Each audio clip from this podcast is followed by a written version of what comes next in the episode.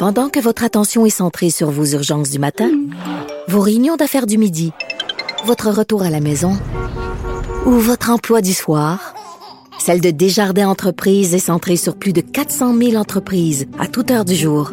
Grâce à notre connaissance des secteurs d'activité et à notre accompagnement spécialisé, nous aidons les entrepreneurs à relever chaque défi pour qu'ils puissent rester centrés sur ce qui compte, le développement de leur entreprise.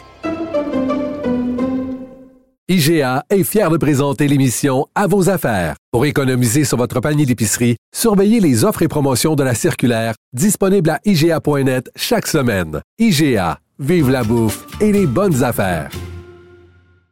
Vous vous demandez si les plantes ressentent de la douleur? Ou encore, comment est-ce que les daltoniens voient le monde? Le balado en cinq minutes est pour vous. Explorez la science, l'actualité et l'histoire en un temps record. La Feu, en collaboration avec le gouvernement du Québec, est fière de propulser la série Balado en cinq minutes. Ne laissez pas les questions sans réponse plus longtemps. En cinq minutes, disponible sur l'application et le site cubradio.ca. Émotionnel ou rationnel? En accord ou à l'opposé? Par ici, les brasseurs d'opinion et de vision. Les rencontres de l'air. Alors, c'est une journée historique qu'on commémore aujourd'hui, les 85 ans de la nuit de cristal, la fameuse Cristal Nart. Euh, donc, euh, on va parler de tout ça avec Christian Rioux, qui est correspondant du Devoir à Paris. Bonjour, Christian. Peut-être pour ceux qui euh, n'ont pas nécessairement euh, l'histoire de la Seconde Guerre mondiale euh, fraîchement en tête, rappeler brièvement et avec dignité, bien sûr, ce que c'était la Kristallnacht, et, et les qu'elle a aujourd'hui, en 2023?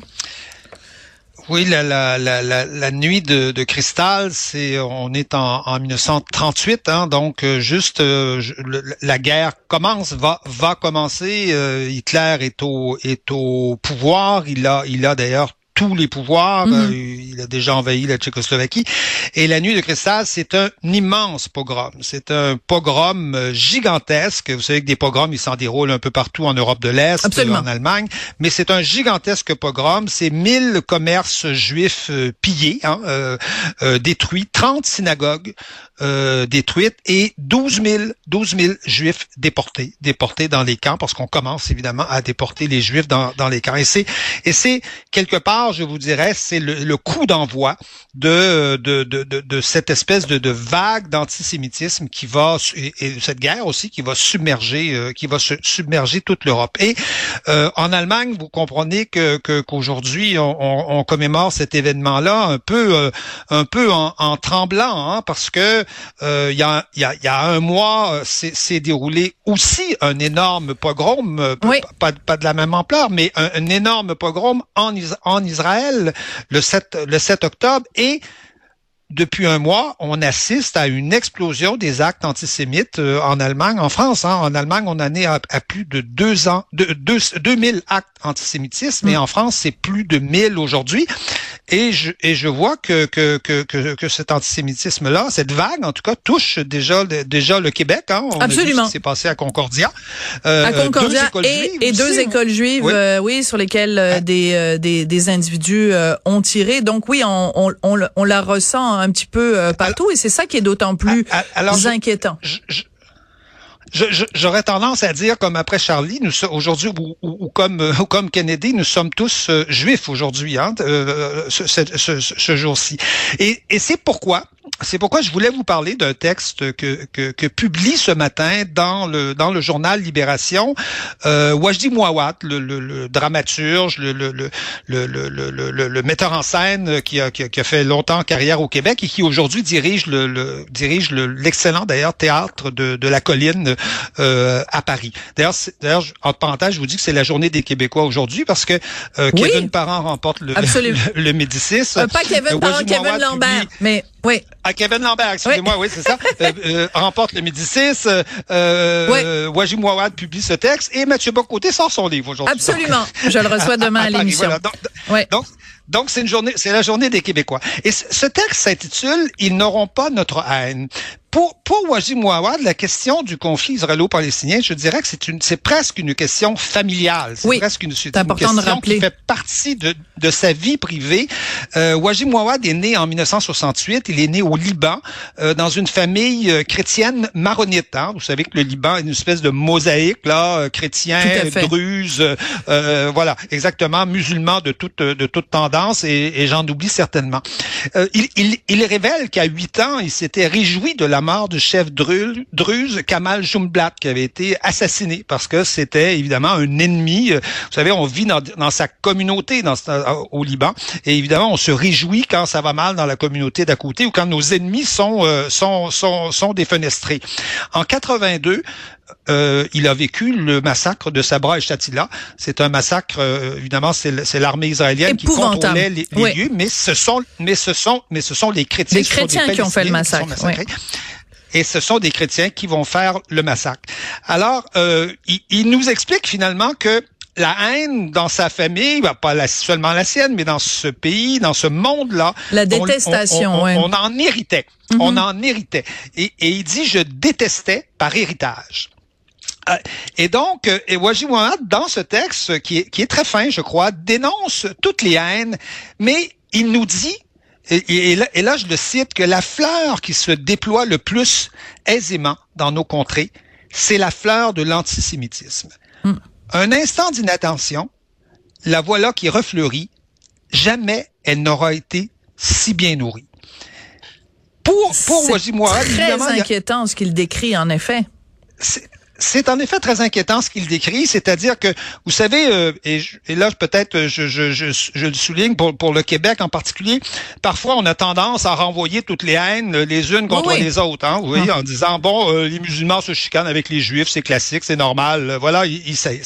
Euh, mais des fois, il faut mettre des noms sur, sur les choses. Et, et Wajid Mouad le fait, c'est-à-dire, il dit, l'islamophobie, ça existe. Oui, ça existe. Il y a, il y a un racisme anti-musulman, il y a un racisme anti-arabe, oui, ça existe mais ce n'est pas à mettre au même niveau historiquement. Hein, ben, merci de le dire parce qu'il y a bien des gens qui que ça joue.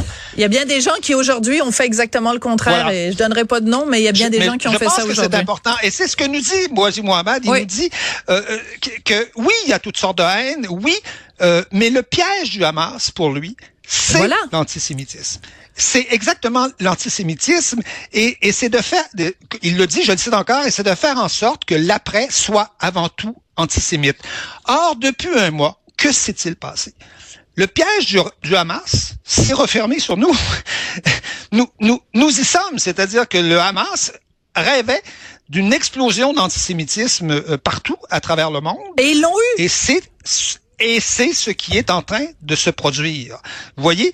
Donc, euh, donc parce que parce que le juif quelque part, vous savez, c'est c'est la victime expiatoire, c'est la victime universelle. C'est c'est euh, ça a été longtemps pour les chrétiens le peuple décide, hein? Oui, ben oui. Pour pour même si même si notre monde, hein, notre monde occidental, c'est est chrétien sur, sur ces questions-là, je pense que ça fait beaucoup de chemin et c'est critiqué. L'Église elle-même a, a, fait énormément de chemin sur ces questions-là. Et pour les musulmans, c'est euh, la persécution des Juifs, c'est quelque chose de c'est quelque chose de normal. Vous savez que dans les dans, dans, dans les pays musulmans, les Juifs vivaient avec un statut inférieur, qui était mm-hmm. un statut de, de, de dhimmi, comme on l'appelait, qui était une espèce de statut de, de seconde classe et, et et le juif qui refusait son statut, qui se rebellait, et imaginez, euh, qui en plus euh, décide de fonder un État, un État moderne, démocratique, euh, inspiré par les idées des Lumières, ben ce juif-là, ce juif-là mérite évidemment le djihad, il mérite, il mérite qu'on le, qu'on le combatte. Mais, Donc, mais, c'est intéressant. On voit bien que le juif est le bouc émissaire universel. Tout à fait.